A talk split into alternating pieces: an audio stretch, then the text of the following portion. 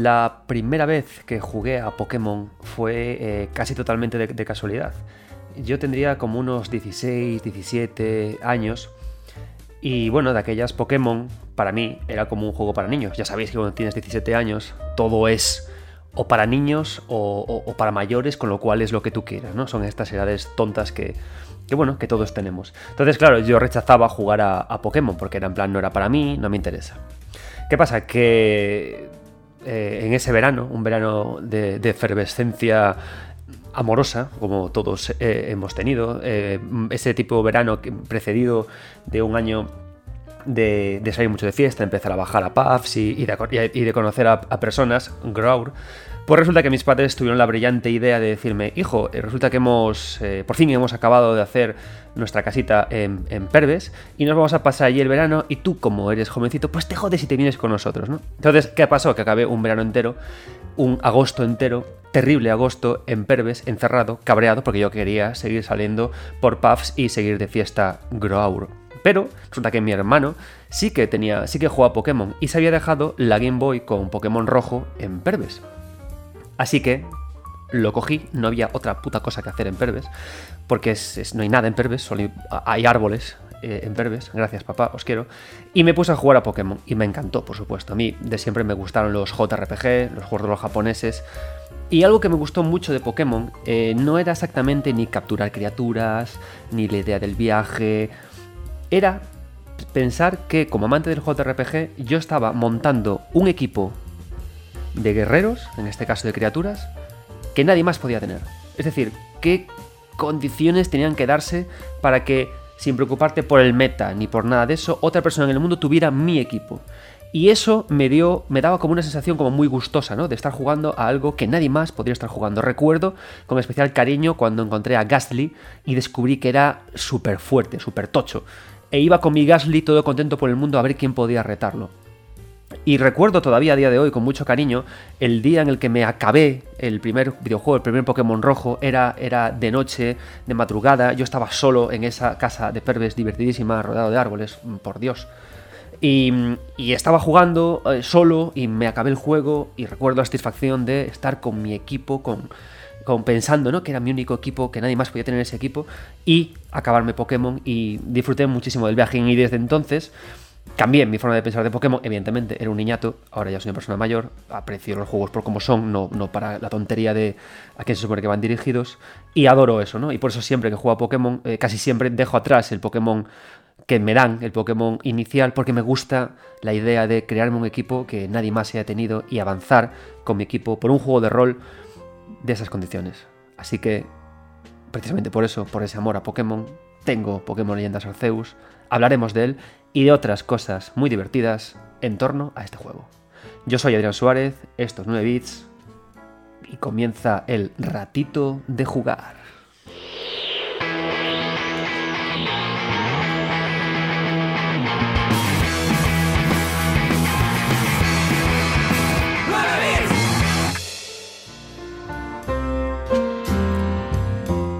Bien, en el programa de hoy vamos a hablar de un mix de cosas. Vamos a hablar de cosas concretas de Leyendas Arceus que, quiero hablar con vosotros, pero también quiero meter eh, otras, otras ideas porque tengo en estas libretas mentales ¿no? que, que a veces hago pensando, uy, quiero hablar de esto en el programa. Tengo algunas, tengo un par de ellas que no me dan para un programa entero, entonces voy a meterlas hoy. Entonces hoy tendremos, amigos míos, un programa que se va a basar en tres temas. Uno es los mundos no tan abiertos de Pokémon Leyendas Arceus. Otro es eh, Pixar es videojuego, porque si yo me tengo que comer Frozen 2 una vez cada día, vosotros también la vais a sufrir. Y por, por último es unas partiditas majísimas que he estado echando a Loop Hero y cómo funciona el videojuego como software, como eh, espacio de ventanas emergentes. Espero que, que, os guste esta selección de hoy, este picadito molón. Y antes de arrancar, eh, quiero daros un aviso. Amigos que me escucháis, desarrolladores que estáis creando vuestros proyectos, vuestros primeros proyectos, vuestros segundos proyectos, quiero prestaros mi voz, mi, pequeña plataforma como un lugar en el que poder eh, que otra gente los, los, los, conozca. Así que que sepáis que me gustaría poder empezar a hablar de un proyectito al día a partir del próximo programa. Y cómo podéis hacerme llegar vuestros proyectos para que los juegue y los comente. Siempre desde la perspectiva que, doy en este programa, siempre desde el cariño, buscando su cosa buena y, hablando de ella, ¿no? No diciendo, este juego es un 6, tiene problemas de eso. No, no, no, buscando el corazón del juego. Y, hablando de él, lo tenéis muy fácil. Yo en Twitter soy 9bits, eh, me buscáis, me mandáis un mensaje directo. Oye Adrián, tenemos un juego, nos gustaría que lo jugaras, es este. Y me gustaría eso, ¿no? Eh, que abrir los programas uno, eh, una, todos los programas abrirlos con un ratito, unos 10 minutos, hablando de un proyecto, un experimento, algo que estéis haciendo para que más gente lo conozca. Así que animaos a lanzar, a pasarme los códigos y a jugar a vuestros pequeños proyectos y mucho ánimo con ellos, chicos. Dicho esto, Pokémon Leyendas Arceus. Mirad, em, estos días he estado jugando a, a Pokémon Leyendas Arceus. Es un título que honestamente me está gustando mucho. Pero es un título del que eh, podríamos hablar de muchísimas cosas, ¿vale? De lo que quiero concentrarme de hablar es de el diseño de sus áreas, de, cada uno de sus mundos. Em, cuando se anunció Pokémon Leyendas Arceus, eh, todos creíamos, o, quisimos creer, quisimos entender, debido en primer lugar con las comparaciones con Breath of the Wild, que se iba a tratar de un mundo abierto. En lugar de eso, al final eh, se vio, se comprobó que iba a ser un mundo fragmentado, ¿no? Un mundo por eh, muchas zonas, muchos espacios cerrados, muy al estilo de Monster Hunter. ¿Qué quiere decir esto? Pues que tenemos una base central y nos van llevando a regiones, a áreas grandes, pero que, están limitadas, que son zonas eh, cerradas en sí mismas, áreas, ¿no? Áreas espaciosas, áreas grandes, áreas con mucho que hacer, pero que no es un lugar en el que, digamos, de, caminar infinito, ¿no? Y hubo una cierta decepción. Bueno, eh, de esto podemos sacar varias lecturas, ¿no? La primera lectura es una que se une también a la queja eh, por los gráficos.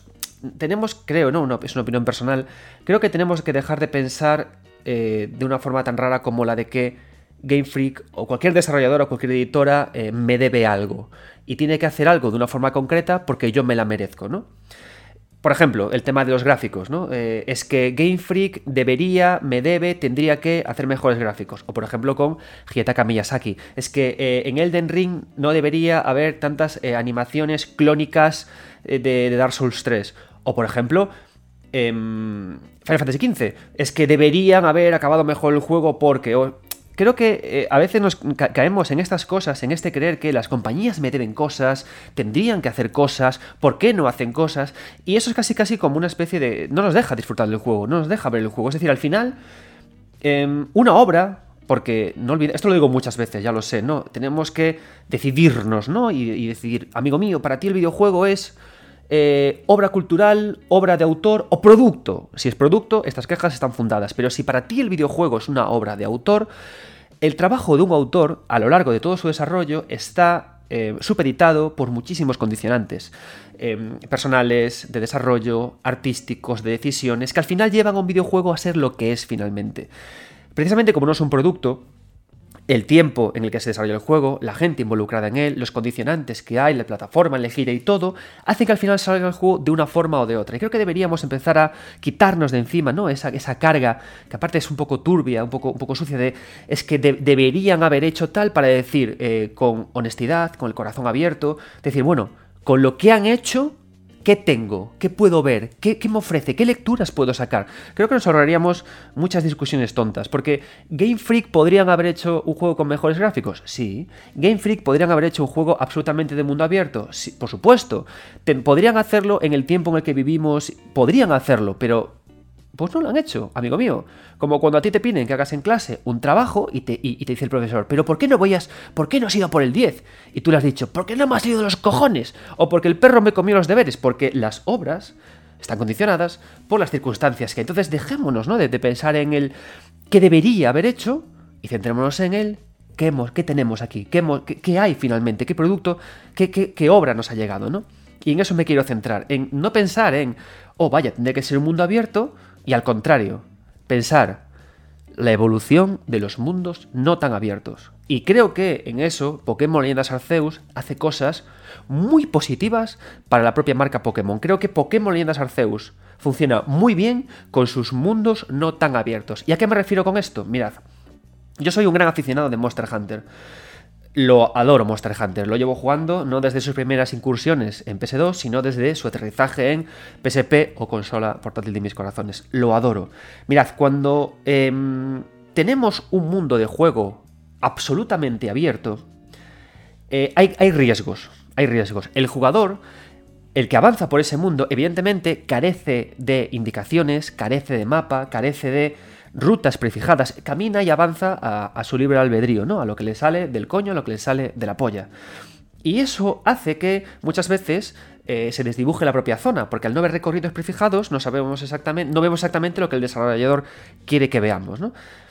Y bueno, eso tiene la gracia de que vivimos libres, la gracia también de que nos perdemos cosas, pero también tiene el problema de que nos perdemos cosas. Monster Hunter, de toda la vida, ha tenido pequeños mundos no tan abiertos. Y nunca se ha decidido abrirlos de todo. ¿Por qué? Porque en un mundo no tan abierto, tú puedes, puedes hacer que cada lugar concreto sea absolutamente interesante, tenga una función concreta, sea digno de ver y pasen cosas muy chulas. En Monster Hunter lo que se hacía, que a mí siempre me fascinó, es que en algunas de sus áreas, de sus mundos no tan abiertos, esas, algunas de sus áreas eran nidos ¿Qué era un nido? Un nido es el hogar de la bestia, es el lugar en el que mora, el lugar en el que reside. Y lo guay que era es que todo el entorno de ese nido estaba caracterizado por elementos de esa bestia. Había arañazos, había plumas caídas, había, había, huevos, había accesos de luz, había ríos de agua. Me fascina siempre encontrarme los hogares de las bestias. Entonces Monster Hunter, sus lugares no tan abiertos, eran todo el tiempo zonas en las que traqueábamos y buscábamos al monstruo, en que había pistas de él, en el que había un mundo excavado por él, y luego al final había pequeños hogares, y hacía que todo fuera muy, muy, muy interesante. Por eso siempre disfruto de estos mundos no tan abiertos de Monster Hunter. Pasó el tiempo y estos mundos al final fueron abriéndose poco a poco con Monster Hunter Rise, una de mis entregas favoritas de, de Monster Hunter. ¿Y qué se hizo? En Monster Hunter Rise se siguió trabajando con este mismo concepto, pero se añadió algo que le va genial a esta idea de los mundos no tan abiertos, de la, aparición de nidos de los monstruos, el uso de la verticalidad, ¿no? Y eso es una obsesión ahora en este tipo de diseños de mundos no tan abiertos, cómo el personaje puede trepar a lo alto de una montaña, bajar a lo alto de ella y explorar ahora por capas estas, estos mundos, estos lugares. En Monster Hunter Rise, ¿qué se, ¿qué se hizo? Tenemos un gancho que nos permite trepar, tenemos a un compañero, a un canino, en el que montarnos para poder llegar a lugares inhóspitos. Y eso le da siempre a todo mucha profundidad, ¿no? Y parece que cuando un desarrollador hace un mundo no tan abierto, parece como que piensa, vale, el jugador sí lo va a explorar todo, porque al no ser tan grande, lo va a recorrer todo de cabo a rabo, y le voy a dar un mogollón de pequeños lugares interesantísimos para recorrer. Y eso cuando hablamos de espacios preparados para que sean hogares de monstruos, mola un montón. Y por eso Monster Hunter Rise funciona tan bien, porque cada vez que vamos a uno de sus sitios, y pasa igual en Wolf, encontramos muchas pistas, lugares interesantes y no hay ninguna zona que no nos, no nos guste. En un mundo abierto no ocurre esto. En un mundo abierto hay muchos lugares que son anodinos, que los pasamos, que están ahí para que los recorramos corriendo a caballo. Y claro, puede que no interese contar con esos lugares anodinos. Puede que interese todo concentrarlo y buscar espacios para hacer muchos nidos. Para Switch, hace poco hizo un vídeo, un análisis sobre él, sobre Shin Megami Tensei 5. Juegazo, rolazo de Switch. Eh, Shin Megami Tensei 5, Monster Hunter Rise y ahora Pokémon Legend Arceus comparten un ADN muy similar. Comparten la idea de diseños de mundos no tan abiertos. En Shin Megami Tensei 5 se coge esa idea tan vertical de Monster Hunter Rise y se nos deja que el personaje jugable suba escaleras, trepe a lo alto, baje y en cada vez que hace este recorrido del mundo por capas, te das cuenta de que encuentra a unos demonios o a otros que reclutar y contra los que luchar, si está muy arriba del escenario, muy abajo, esto permite que algunos demonios se protejan debajo de un puente, dándoles una naturaleza más tímida, que otros se agrupen dentro de una, dentro de una casa, dándoles una naturaleza más de gremio, y al estar en el mundo no tan abierto y más concentrado, hasta se pueden realizar eh, relaciones entre eh, razas y razas de monstruos. Sus interacciones, sus jerarquías, cómo pelean entre ellos. Y lo que hace además de, de estos mundos tan pequeñitos, pero que a la vez son libres, es que al estar todo tan condensado, qué ritmazo. Es un no parar. En Shin Megami Tensei 5 es lo que me pasaba, ¿no? Te llegabas a una zona, pequeña zona de estos mundos no tan abiertos, controlados por los Naga, que eran unos hijos de puta. Luego te metías en, una, en otra casa y aparecían los Jack Frost, que se agrupaban en tornos del gran, eh, del gran de, su, gran líder, ¿no? De King Frost, creo que se llamaba, ¿no? Y todo poco a poco tenía como unas zonas como, como con mucha frescura, con mucha naturalidad, en la que todo era grana, grano y nada era paja, ¿no? Y funcionaba muy bien. Y lo guay era que era como la idea de Monster Hunter Rise, pero sin el gancho, teniendo en cuenta que el personaje tenía que patearse cada una de estas esquinas. ¿no? Y con esa idea, aterrizamos en Pokémon Leyendas Arceus. Un título que precisamente por defender esto funciona tan, tan, tan guay. Mirad, Pokémon Leyendas Arceus, ¿cómo está estructurado? Estamos en Kisui y desde ahí tenemos que irnos a una de las muchas áreas que, de los biomas que hay en el mundo, ¿no? Desde la primera zona encontramos todas las ideas que vimos en Monster Hunter Rise y las ideas que vimos en Shin Megami Tensei 5 fusionadas. Y para que entendáis, por ejemplo, algo que me ha gustado mucho jugando eh, de estos pequeños mundos abiertos. El otro día estaba caminando por la primera zona de Pokémon Leyendas Arceus y vi un lago. A lo lejos, me acerqué. Estaba lleno de el personaje más tonto guay de Pokémon, Magikarp. Personaje fabuloso. Aquí no le gustan el Magikarp, aquí no le gusta la leyenda de la carpa que se transforma en dragón, también representada en Sekiro, ¿no? Una típica leyenda eh, china maravillosa, ¿no? Pues la idea es que eh, como todos los, cada uno de los, de, los, pequeños rincones, de los pequeños lugares, estos pequeños mundos no tan abiertos tienen que ser importantes y relevantes, en ese lago de Magikarp, de ese personaje en principio tan tontorrón, pues se diseñó interés. El interés era cómo lo pesco cuando todavía no tengo al Pokémon que me permite surcar las aguas. Pues empiezas a investigar. Y te das cuenta de que si subes y trepas por una montaña y te dejas caer hasta una pequeña planicie que hay, desde ahí puedes, jugando mucho con, la, con, la, con el ángulo, empezar a pescar Magikarps.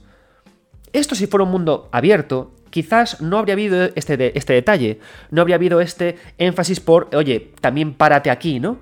Mm, eh, que, cada pequeña área de estos micromundos sea interesante. Y lo fue, y me tiré un buen rato estupendo tirando a, por Magikarps. Además, Pokémon eh, Leyendas Arceus hace una cosa que es muy guay en esto. Que, por ejemplo, no ocurre en Shin Megami Tensei 5. Y es que hay unos Pokémon, hay un Magikarp mejor que otro Magikarp, ¿no? Por los puntos que vemos, que luego están asignados en, el menú, que te indican Qué, efectividad tiene para ataque especial, para, fuerza, no sé si aquí se llaman puntos de esfuerzo o IV o EV, pero que hace que cuando llegas a una zona plagada por una raza, quieras cazar 5, 6, 7 u 8 para que tengan eh, puntos, los puntos adecuados en, el, stat que más te interesa para que ataquen, ¿no? Entonces, mola, porque llegas, te tiras ahí en esa esquina y avanzas, ¿no? Y cuando salí de ahí, avancé un poquito más, pero muy poquito más, y llegué a un una pequeña zona, a una pequeña área rodeada, protegida por montañas, eh, en la que estaba rodeada de los Pokémon, joder, más beligerantes, más hijos de puta de todo Pokémon Arceus, los Paras y los Parasect. Y todos esos bichitos pequeñitos se arremolinaban en torno a la hierba alta para que no los viera y poco a poco iban cargando contra mí, eh, buscando colaboraciones con otros. Y a lo lejos estaba el Paras Alfa como mirándome como diciéndome, oye, como molestes a mis chavales, te hundo la vida, no volverás a trabajar en esta ciudad, te arruino tus planes.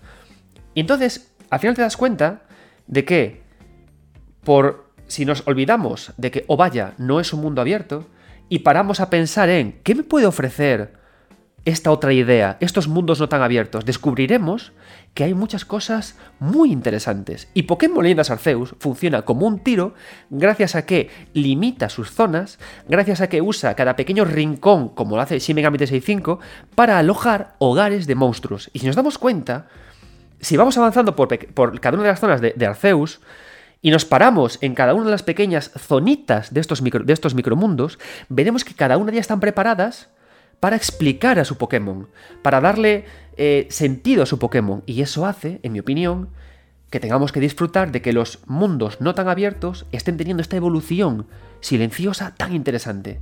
Desde Monster Hunter de, PlayStation 2, de PSP, hasta Rise, Shin Megami Tensei 5 y Pokémon Leyendas Arceus. Tres juegos, estos tres últimos, que mi entender valdrían para explicar este tipo de mundos, que funcionan muy bien, que están evolucionando mucho en la idea de la verticalidad, de los pequeños nidos de monstruos y que a mí me tienen enamorados. Por eso, un consejo que podéis no tomarlo porque yo soy pues tan idiota y tan listo como vosotros. Dejemos de decir, eh, desarrolladores, ¿me debéis algo? A empezar a pensar, ok, veamos qué estás haciendo con lo que has decidido hacer, con lo que has podido hacer o, o que por los condicionantes que sean, has tenido que hacer. Y con eso valoremos qué me ofreces con al final con el resultado final. Quitémonos la venda del prejuicio, quitémonos la venda del deberías haber hecho. ¿Y por qué? En primer lugar, porque cuando a ti te hacen el deberías haber hecho, te jode.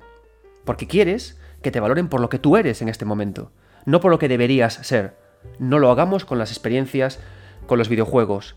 No convirtamos en redes sociales lo que tanto nos gusta en productos, en cosas, en cajas que deberían ser. Y disfrutemos de lo que nos llega.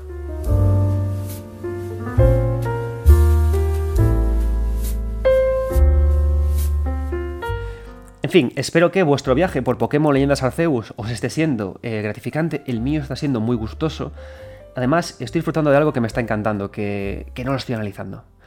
Debido precisamente a que he tenido dos hijos, pues he pedido en, en 3D Juegos, en mi casa, un descansito para. porque ahora ya no tengo tiempo, ¿no? Antes, en mis buenos tiempos, me, fundía un JRPG de 40 horas en 4 días y, ya estaba, ¿no? Y, y, vamos Red Bull, pero ahora no puedo. Entonces estoy tomando un descansito. Y, Pokémon Linas Arceus lo estoy jugando muy poquito a poquito, muy despacio. Y me parece otro otra idea que os doy, otro, otro consejo que os doy, porque me, funcionó genial con muchos juegos, es el videojuego bálsamo. Es decir, coged un videojuego, el que queráis, Pokémon Leyendas Arceus va genial con esto, y jugad solo una hora y media al día, o dos horas al día, muy, muy poquito, así, un, un rato largo en el que desconectéis y diréis, joder, qué tontería, ¿no? Pero lo que pasa es que si haces esto, te llevas el juego en la cabeza. Yo ahora mismo, mientras estoy hablando con vosotros, y os he contado estas sensaciones de los pequeños mundos no tan abiertos, y espero haberos también dado las pistas, ¿no? Para en qué me fijo en este tipo de diseño de, mundos, estoy pensando ya en un momento que me encantó de Arceus, que es haber llegado a un río y ver a los. a los. a, una serie de Psyducks, uno de mis Pokémon favoritos, bañándose en el río, panza arriba, disfrutando, ¿no? Entonces, apagas ahí la consola y te vas pensando. Wow, ¿qué me encontraré luego? Uno de mis Pokémon favoritos es eh, porque creo que los burros, los asnos, son los animales mejores de, la Tierra. Un burro es un animal honesto. Por cierto, podéis poner entre mis fijaciones los burros al nivel de los trenes, son dos de mis fijaciones universales. Siempre que veo un burro me paro. Siempre que me voy a, a uno de estos lugares de España en los que tienen a los burros como animales para que sean montados por humanos, me enfado, porque los burros tienen que ser libres. Pero cada vez que veo un burro y cada vez que me cuentan estas historias, ¿no? De que el burro es el único animal que lo pones en la ladera de una montaña y es capaz de encontrar poquito a poquito el camino hasta la cima, eh, eh, eh, yendo en diagonal, buscando caminitos, en lugar del caballo que iría todo recto y se caería. Amo los burros, ¿no? Y por eso quiero, quiero ver a Muthray. Y cada vez que pienso en estos Psyducks, digo, ostras, me encontraré dentro de poco una montaña en la que estarán los Mudrai intentando subirla. Me encontraré una zona en, la que los asnos estén libres, paciendo tranquilamente en el campo. Y eso es lo bueno de desconectar de los juegos y jugar poco los juegos, ¿no? Y, no, y no consumirlos, no devorarlos, no, no productizarlos, ¿no? sino disfrutarlos como creo que son conocidos, porque te los llevas en la cabeza, porque te, te ayuda a fantasear con lo próximo que te vas a encontrar. Y os recomiendo que busquéis un videojuego bálsamo para esto. Luego tendréis otros para machacarlos, devorarlos o consumirlos como, como enfermos. Pero cómo estoy disfrutando del juego del slow gaming, del juego tranquilo, del, del, comprometerme a jugar únicamente dos porque te llevas el juego en la cabeza. Y como digo muchas veces, la interacción con un videojuego no es únicamente mecánica y con los dedos. Si hablamos del videojuego como obra, como producto, como, como cosa de un autor, como, como lo que ha creado alguien, la interacción es intelectual y también tiene que ser así.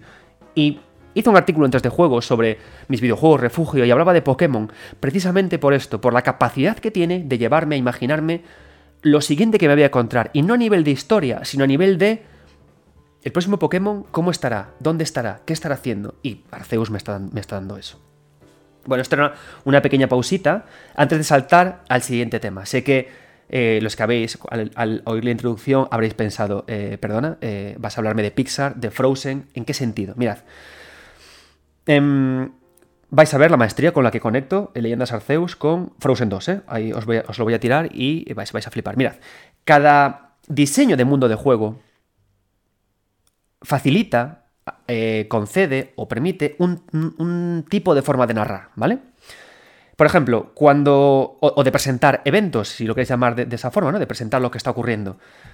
Cuando estamos en Pokémon Leyendas Arceus y tenemos la cámara como muy abierta, eh, que podemos ver campo, ¿no? Lo que hacemos para, para, conectar ese mundo de zonas interconectadas es plantearnos ese monte corona con la distorsión temporal en la cima, y eso, digamos, como que organiza el mundo, ¿no? Tenemos una vista lejana. Y luego tenemos otra vista que está a media distancia, que son estos nidos de Pokémon, ¿no? Perfecto. ¿Por qué? Porque em, la cámara, la perspectiva, trabaja como en esas distancias, ¿no? En esa media distancia y en esa larga distancia cuando estamos trabajando en un juego que sea eh, un FPS, un primera persona, que no sea de mundo abierto, Em, no, podemos jugar tanto con esto, ¿no? Con lo que está tan, tan, tan, tan lejos. Tenemos que contarle al jugador cosas que ocurren como más cercanas, ¿no?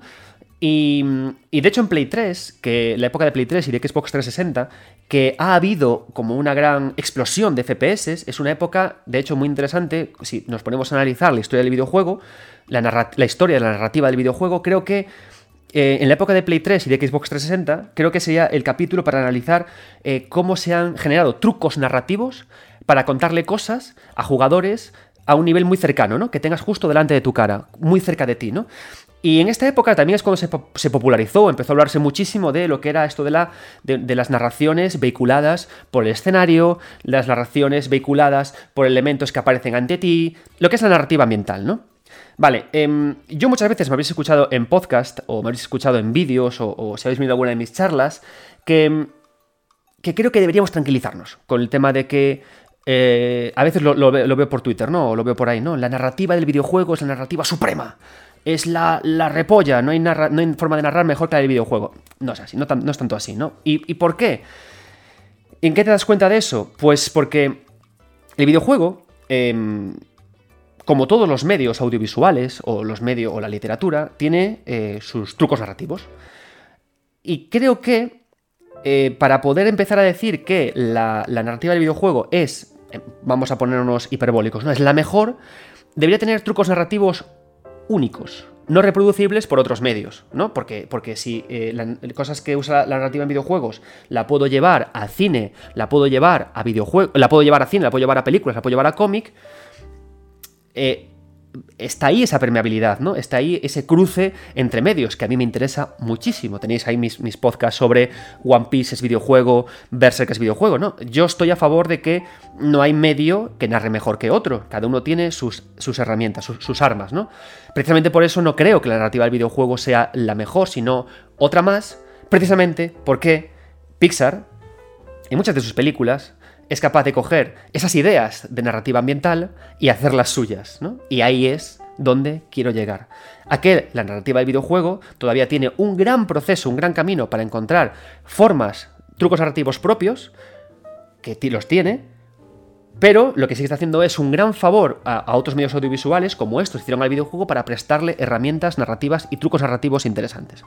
Vale, lo que viene a continuación involucra spoilers leves de Luca, eh, Frozen 2 y Toy Story 2, que son amigos míos, el repertorio de películas que estoy viendo ahora con mi hija, ahora que está en edad de ver, de ver películas. Por cierto, es maravilloso que cada vez que ahora monto un patinete con mi hija de ver Toy Story, estira las manos como estuviera en Titanic y me grita hasta el infinito y más allá, papá. Maravilloso Toy Story, me está flipando. Viva Bo Pip en Toy Story 4. Pero a lo que vamos. ¿Qué, eh, a dónde voy? No, ¿qué elementos Pixar ha sabido recoger, Pixar y también de Disney, producciones animadas Disney, ha sabido recoger del videojuego y que está llevando a, sus películas y que hace que el videojuego también ceda al cine muchos trucos narrativos. Frozen 2. En Frozen 2, no hace falta que no, que no la hayáis visto, os cuento yo el, momento, o sea, que está ocurriendo. En Frozen 2 resulta que Elsa, un personaje que no sé, no sé muy bien por qué, pero siempre tiene una puerta para la que irse llorando, lastimeramente. Oh, no, Ana, no eres tú, soy yo. En Frozen 2 resulta que Elsa em, se plantea descubrir el porqué de sus poderes y se va a un bosque. Entonces, ¿qué pasa? Que el propio bosque quiere contarle a Elsa el pasado que ocurrió en el mundo y quiere contárselo, ¿no? Entonces, ¿qué pasa? Eh, resulta que en Frozen 2 plantean la idea eh, de que, o la homeopatía, el agua tiene memoria. Con lo cual, el, agua es la que forma el hielo, con lo cual los poderes de Elsa deberían tener cierta memoria del pasado. Entonces, el bosque enfrenta a Elsa a varios desafíos para que Elsa suelte su hielo y este hielo, manipulado por el bosque, haga aparecer en torno a ella momentos congelados en el tiempo. Con lo cual, hay un momento concreto además en el que Elsa está caminando por una zona, por un llano, y aparecen ante ella estatuas de eh, de cosas que pasaron, ¿no? Su padre con, su madre, su abuelo de no sé qué, y poco a poco, en función de lo que está viendo hito a hito, reconstruye el pasado. Esto, esto es videojuego. Hace poco estuve jugando al divertidísimo Spider-Man de, PlayStation 4 y PlayStation 5. Y por ejemplo, cuando nos enfrentamos al primero de los villanos del videojuego, al creo que se llama eh, Doctor Negativo o Profesor Negativo, no sé, el que va de blanco y de negro, y viajamos a su mundo, eh, se hace una suerte de walking simulator en el que Spider-Man tiene que caminar y a derecha e izquierda aparecen, representados por partículas, justamente esto. Personas y personajes que el, protagonista, tú como Spider-Man, puedes ver mientras se te da una narración en off por fuera y tú así vas construyendo el pasado. Entonces, cuando lo vi me pareció muy interesante. ¿Por qué? Porque el cine tiene un recurso súper cómodo para hablar de pasado, que es el flashback. ¿Por qué el videojuego tiene que acabar o acaba al final recurriendo a, este tipo de ideas? A la, de colocarte esculturas creadas con partículas, creadas con magia, o de incluso de que el personaje entre en recuerdos y que pueda moverse, porque tiene que poder moverse. La, la meta del videojuego lo que pretende narrativamente es poder contar algo sin desconectar la interacción del jugador, que pueda seguir jugando mecánicamente con él. Entonces tiene sentido que lo haga. Pero en Frozen 2 no tiene sentido, porque podrías contarme directamente lo que ocurre. Podrías hacerme un flashback, podría aparecer alguien y decírmelo, pero lo que hace Frozen 2 es recurrir con esta cabriola de homeopatía, de que el agua tiene memoria y por lo tanto el hielo también, a que Elsa y sus protagonistas recorran, caminen por un escenario, viendo elementos puestos por el desarrollador, que en este caso es el bosque de Elsa, y vean lo que está ocurriendo. Con lo cual, truco narrativo absorbido por el cine, que de hecho funciona bien porque te ayuda. ¿Por qué se hace? Porque te ayuda a ver la historia bajo los ojos de Elsa, que es tan ignorante como el propio, eh, como la propia persona que está viendo la película, es tan ignorante de lo que ha ocurrido como ella. Y está guay, porque te dan ese puntito de que descubres con Elsa cosas que han ocurrido en el pasado. Lo que el flashback no te da y funciona muy bien, ¿no? Pero ya vemos cómo el videojuego cede aquí un truco que es propiamente de él. ¿Cuántas veces habéis jugado a juegos que os, en vez de os, dicen no corras este rato, ahora mira a tu alrededor y escucha una voz en off que te va contando lo que vas viendo? Se lo come. Vámonos ahora a una de mis películas favoritas de Pixar, que me encanta, Luca. ¿Qué otro truco narrativo ha, absorbido Luca? Mirad, al final casi de Luca, bueno, Luca consiste en. Luca es un, es un pez marino. Preciosa Luca, por Dios, qué finalón, qué mensaje tan innecesario el, de Luca cuando le toma la mano a su amigo Alberto, en los dos en bicicleta. ¿eh? Cada vez que lo veo, se me ponen los pelos de punta y lloro, porque bueno, también os digo que desde que he tenido dos hijos, no sé qué le pasa a mis hormonas, que lloro con todo. Hasta el otro día estaba viendo la canción de Rigoberta, la de Ay Mamá, y cuando se, se ponen a gritar por, joder, con, ese mensaje tan, me cago en la mar, tan, tan potente, me puse a llorar también. Estoy como una magdalena, amigos míos. Si algún día me veis por la calle, puede que os llore delante, no sé qué le pasa a mis hormonas. Pero el caso, Luca Resulta que hay un momento, eh, bueno, son dos monstruos marinos, Luca es un monstruo marino, que cuando sale a la superficie terrestre, su cuerpo cambia y es el de un humano. Ahí conoce a Alberto, que, está en la misma situación, y Luca eh, le dice a Alberto, oye, ¿qué hacemos aquí? Entonces Alberto le lleva, eh, porque Alberto lleva más tiempo viviendo con los humanos, le lleva una torre. Entonces los dos allí deciden construirse una Vespa como humanos para poder recorrer el mundo, ¿no? Porque piensan que como monstruos marinos mejor que, viajen, por igual nadie los acepta en ningún sitio. Entonces el, Luca piensa que Alberto es un tío súper feliz, súper alegre, súper vital, ¿no?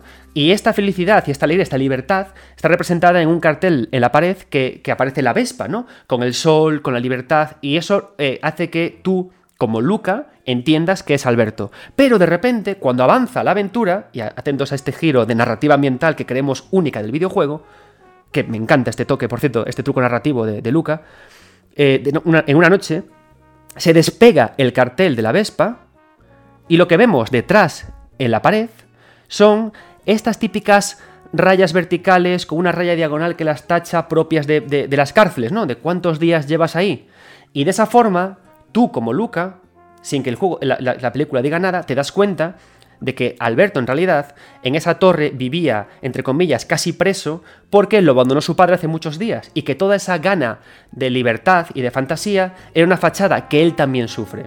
Esta es una idea típica también de videojuego, la idea de que eh, a través de carteles, a través de dibujos, recibimos información, ¿no? Cuando jugamos a Portal, eh, todos nos volvemos locos con el cambio que hay de pared de laboratorio a pared quejumbrosa, pared de ladrillo, con de nuevo esos días marcados por una, otra persona que fue otra rata de laboratorio que también quiso escapar, ¿no? Pues otra idea de narrativa de videojuegos absorbida por el cine, en este caso por la grandísima eh, Luca. Y ya para acabar, me voy a ir no con eh, Toy Story 2, sino con Wally, otra de las grandes de, de Pixar. Mirad, otra cosa que hace el videojuego muchas veces de nuevo también con esta narrativa eh, ambiental es que cuando un personaje empieza virgen en un mundo de juego, se le bombardea a su alrededor con eh, películas que se reproducen, holografías, holocintas que, sin que él tenga que desconectar el juego, de que dejar de jugar, le cuentan qué ha pasado en el mundo, según la cinemática. Wally empieza exactamente igual. El robotito camina por, el, por, este mundo de, escombros que, que, nos plantean en Wally y por la parte detrás de él empiezan a aparecer pantallas con eh, retransmisiones, anuncios publicitarios de lo que ha ocurrido en, la Tierra y es el motivo por el cual todo está destruido y dónde están los humanos y te lo van contando todo, sin que Wally en todo momento deje de moverse. Es decir, se hace para que eh, la película no te tenga que dar la chapa con flashbacks o no te tenga que dar la chapa con explicaciones y que Wally a la vez sigue haciendo cosas. Es decir, se, se dan a la vez dos capas de narración. La principal con Wally y la otra en la que te cuentan las cosas que han pasado antes para que te enteres. De nuevo, otra idea de narración ambiental, de narrativa a través de los entornos que absorbe el cine, ¿no? Entonces, nos quedamos con todo esto y, son las pistas que tenemos que pensar, las pistas con las que tenemos que quedarnos de que hay que dejar de decir que la narrativa del videojuego es la mejor del mundo, sino que no es así. Todas las narrativas de todos los medios colaboran entre sí para crecer todas juntas. Y ahora si me dijerais, Adrián, pero la narrativa del videojuego no tiene trucos propios, los tiene. Yoko Taro tiene trucos propios, porque juega con, la, con algo propio del videojuego, que es su rejugabilidad. Y rejugar un videojuego eh, que cambie totalmente todo el, todo el, juego, eso no es algo que pueda hacer el cine, salvo eh, peripecias como Bandersnatch o cosas así.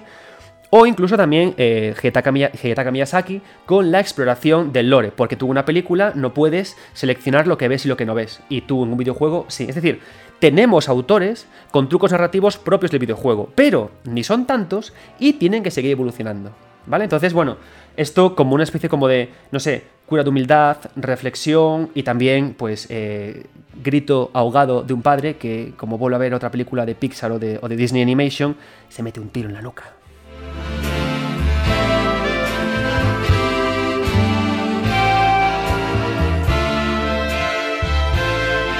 Bien, seguimos. Hemos hablado ya, lo que va de programita, de eh, la gracia de apreciar a un autor por lo que nos quiere dar o por lo que los condicionantes del trabajo le quieren dar, porque los condicionantes negativos también son parte del trabajo y hay que aceptarlos como son.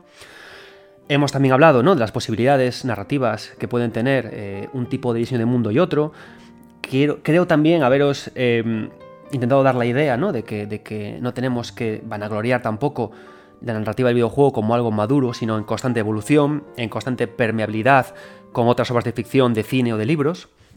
Pero e, en relación a este tema, me gustaría señalar un elemento del videojuego que eh, muy pocas veces se usa o muy pocas veces se recurre a él para generar narración, para contar una historia o para proponer la, eh, eh, generación de eventos que, ocurren ante nosotros, ¿no?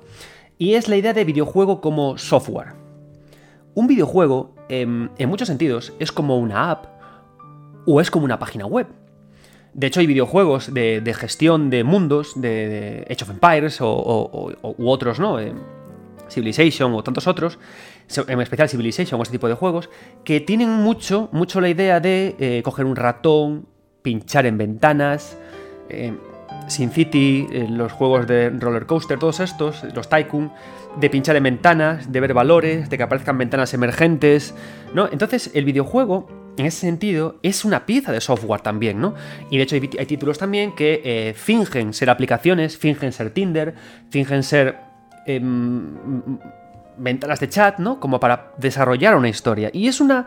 Son ideas que no muchas veces eh, salen adelante, no muchas veces se crean eh, juegos con narraciones, narrativas potentes, interesantes, basadas en esta idea. Por eso me gusta tanto, mientras estaba en...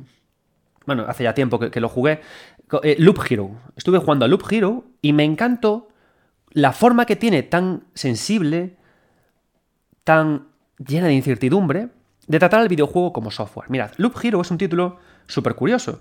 Es complicado de explicar, porque yo hasta que no lo jugué no era capaz de entender exactamente cómo funcionaba el videojuego. Tú empiezas a jugar y tú como jugador ves a la izquierda de la pantalla una pantalla negra y a la derecha una serie como de, de, casilleros, ¿no? En los, que meter, en los que irán metiéndose objetos, stats, ideas y cosillas, ¿no? Entonces, en, la pantalla negra tú tienes un personaje que es un personaje que está representado, eh, pues casi casi como, digamos, el personaje, un personaje de Atari, como el personaje de Adventure de Atari, ¿no? Es casi casi cuatro píxeles. Y a medida que eh, y, aparece, tiene que moverse de forma, de forma eh, va, por, su propio pie, tú no lo controlas, se mueve dando círculos en torno a un mapa. A medida que va dando círculos, se te van desbloqueando cosas que tú tienes que colocar en ese, en ese mapa mudo, ¿no? De repente se, puedes colocar un bosque, ahora puedes colocar una tumba, y de estos lugares salen personajes. Entonces, cada vez que salen personajes y te, los, y te los chocas, personajes que aparecen representados en el mapa con el mismo grado, con el mismo poco grado de detalle, cuando chocas contra ellos, aparece una ventana emergente, ¡plac! Y aparecen definidos un poquito mejor. En vez de aparecer representados como en Atari, aparecen representados pues en un a caballo entre NES y, Super NES, ¿no? Porque aparece este fondo negro tan propio de los Final Fantasy primeros de NES o de los primigenios y luego pero, el pixel es, bastante rico, ¿no? El pixel que aparece de los personajes. Pero tampoco se mueve mucho, entonces está ahí en un delicioso punto intermedio. Y luego aparece una nueva ventana emergente que aparecen los rostros de los personajes cuando ellos quieren hablar, ¿no? Entonces, tiene esta gracia porque tú al final, cuando juegas a Loop Hero, es casi como ver. Em, como cuando, ves como cuando se actualiza Windows, ¿no? Cuando tú ves que un proceso de un, software eh, se produce, ¿no? Y tú intercedes en él en tanto que añades piezas para que el, proceso eh, sea de una forma o de otra, pero tú no, no, no, intercedes sobre el proceso en sí, es decir, tú no tocas el movimiento del personaje, sino que le pones obstáculos, le pones zancadillas, le pones eh, que ocurran cosas, ¿no? Y la gracia que tiene esto, y por qué me gusta tanto, es porque cómo se juega con el nivel de incertidumbre y el de certidumbre a través de un mapa oscuro que apenas cuenta cosas, esa ventana emergente tan propia de ser software en la que me dan un poquito más de información y esa nueva ventana emergente nueva que aparece con las caras de los personajes ya hablándome a mí. Y está estupendo porque cada una de ellas complementa la información que la otra no le da. Y eso consigue que cada una de ellas sea interesante a nivel narrativo. Porque una me habla del mapa general y lo que cambia en él. Y se le pone el foco en el propio mapa. La otra me cuenta los cuerpos de combate, las armas, y la otra me cuenta y me explica cómo son los rostros de cada uno de los personajes. Y es súper interesante, es uno de los pocos juegos en los que yo he visto en esto, que se usan tres niveles de píxel vehiculados por la idea de software, por la idea de ventanas emergentes, procesos que se producen, casillas que voy haciendo, que son capaces de, a través del píxel, a través de los distintos niveles de píxeles, del pixelito al píxel más rico, de complementar la información y de contarme cosas y hacer que cada una tenga interés. ¿Por qué? Porque yo cuando pongo de repente un bosque en Loop Hero, no sé exactamente lo que es, no sé lo que puede pasar. Y de repente aparece un muñequito por ahí que no sé exactamente qué, va a ocurrir, qué es. Y cuando choco con él y aparece el área de combate, ya lo descubro más.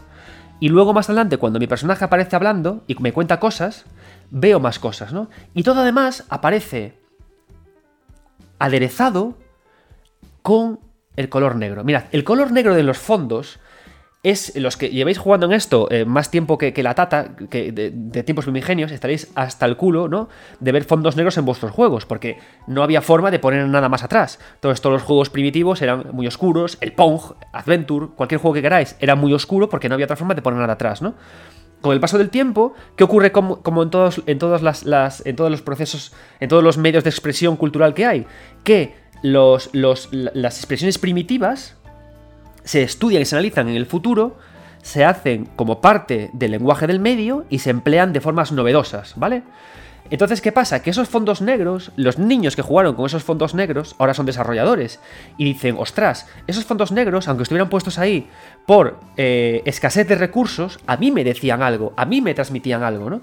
Y esta idea va muy en relación con lo que os contaba de Pokémon Leyendas Arceus. Y pues os decía también que, aunque haya defectos técnicos en un juego, todo transmite algo.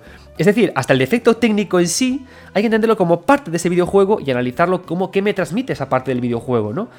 Y, aquí ocurre lo mismo. Es decir, eh, esos chavales eh, que ahora son desarrolladores, esas chavalas que ahora son desarrolladoras, llevan ahora esa oscuridad a, Loop Hero y de repente esa idea de usar el negro por falta de recursos aquí se convierte en la desmemorización del personaje. En que no recuerda nada, en que no ve nada porque está todo oscuro. Y hace que esas, esas piezas que ponemos nosotros ahí, esas piezas que colocamos, sean sus recuerdos volviendo y reconstruyendo un mundo que está roto, ¿no? Y ese negro funciona eso, ¿no? Como el vacío, como la nada, como el, lo abisal. Y es genial. Y además tiene otra idea muy buena, Loop Hero, que también está muy relacionada a la idea de videojuego como software. Cuando tú estás eh, tocando una app, eh, verás que la parte superior e inferior de la app hay menús, accesos rápidos, hay explicaciones, es decir, hay un gran espacio que se deja como digamos fuera de la zona de juego, ¿no? Un espacio que entendemos que tiene que estar ahí, ¿por qué? Porque lo que vemos, donde tocamos, no me da toda la información. A mí me interesa mucho, y haré un, un 9, bits podcast especial sobre ello, me interesa mucho cómo se relaciona, la relación que hay entre información en la pantalla de juego en relación a la pantalla que hay en el HUD, porque a menor información que puedo dar en la pantalla de juego, mayor información tengo que dar en el HUD. De hecho, de nuevo, volviendo a los primeros juegos de Spectrum o de Atari, eran formidables los HUDs, porque, o, por ejemplo, sin irnos tan lejos, pensad en Doom. En Doom eh, hay, hay, una versión de Doom en la que se ve en la parte de abajo la cara del propio personaje sangrando. ¿Por qué? Porque igual es muy difícil representarlo en la pantalla en el mundo de juego, lo pongo aquí, ¿no?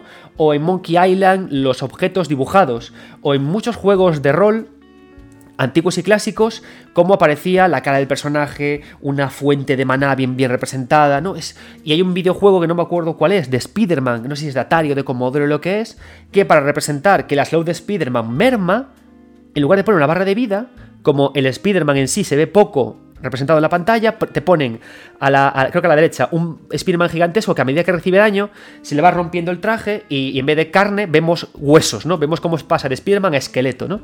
Entonces, estas relaciones narrativas son súper interesantes, ¿no? Y vienen de la idea de el videojuego como software, el videojuego como relación entre menú y lugar de interacción. Y también lo usa muy bien aquí Loop Hero, este espacio enorme que le da al menú. Pero esto lo dejaremos por otro podcast, ¿no? Esto venía a contaros esa, idea, ¿no? Que a veces nos buscamos, em, pensamos que las ideas únicas y propias del videojuego y de su narrativa están en grandes cinemáticas, están en esas ideas, ¿no? De, esos, de, cuando caminamos, ¿no? Y, pasan cosas a nuestro alrededor. Ya lo hace el cine, ya lo hace, lo hace Frozen 2, amigos. Y cuando deberíamos quizás buscarlo en otras partes, ¿no? En las ideas de Taro de la rejugabilidad, en las ideas del videojuego como software, en esa relación del HUD que tiene con la pantalla. Y eso haría también que haría que empezáramos también a apreciar cosas como eh, Leyendas Arceus, cuando empieza, cuando se va a estos mundos no tan abiertos, nos interesaríamos de, pero a ver qué puede hacer, ¿no? Porque la narrativa del videojuego, el interés del videojuego, no siempre es lo que creo que la desarrolladora me debe. No siempre es un mundo gigantesco, cinemáticas increíbles, graficotes. No, no, no, no. A veces los defectos, la falta de recursos, las malas decisiones llevan a ideas buenas. Deadly Premonition. Si no fuera una mierda, sería una mierda. Y eso quiero que sea la moraleja con las que nos quedemos en este podcast, que por fin he podido aterrizar estas ideas que tenía eh, descolgadas. ¿no? Quería hablar de mundos no tan abiertos, quería hablar de Frozen 2 y quería hablar también de eh, esto que me ha gustado tanto de, Loop Hero. Un programa cortito amigos porque la verdad es que estoy teniendo una semana de muchísimo trabajo, pero quiero agradeceros a todos que sigáis ahí a mi lado todos estos días. De nuevo, hago mi convocatoria a los que tengáis esos juegos pequeñitos, esos proyectos que estáis lanzando en itch.io, en Steam, eh, que queráis eh, que yo los juegue un poquito, que, que, que, haga una paja mental sobre ellos y que abra el programa con vosotros de verdad. Em, mi plataforma es pequeñita y yo cada vez que alguien me hace retweet o le da me gusta a mi, a mi trabajo o lo comenta en redes, lo agradezco mucho. Quiero hacer lo mismo por vosotros, porque así todos juntos creceremos y lo más importante, lo, lo pasaremos bien. Y nada más, yo soy Adrián Suárez, esto es 9 bits y como os digo siempre amigos míos, y seguiré diciéndoos, nunca dejéis de jugar. Nos vemos, muchas gracias. Buen fin de...